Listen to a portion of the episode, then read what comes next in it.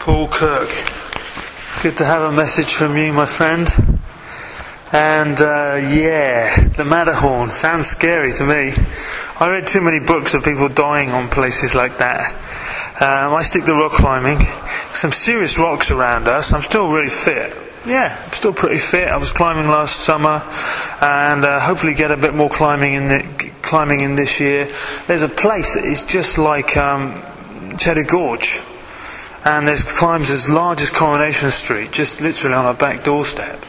So, and beautiful, beautiful rock, exposed stuff. I mean, probably as, as high as Coronation Street. So I remember doing Coronation Street with you. That was excellent.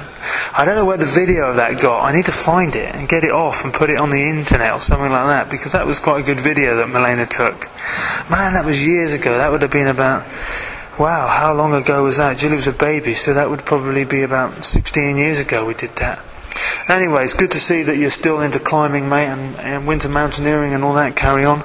That is really neat. Are you still in the fire brigade? What else are you doing? How many kids have you got?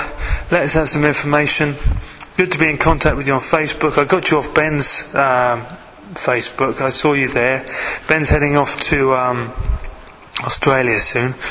I think, and, and his wife's pregnant again, so the big old family going on there. All right, Paul. All the best. Bye bye.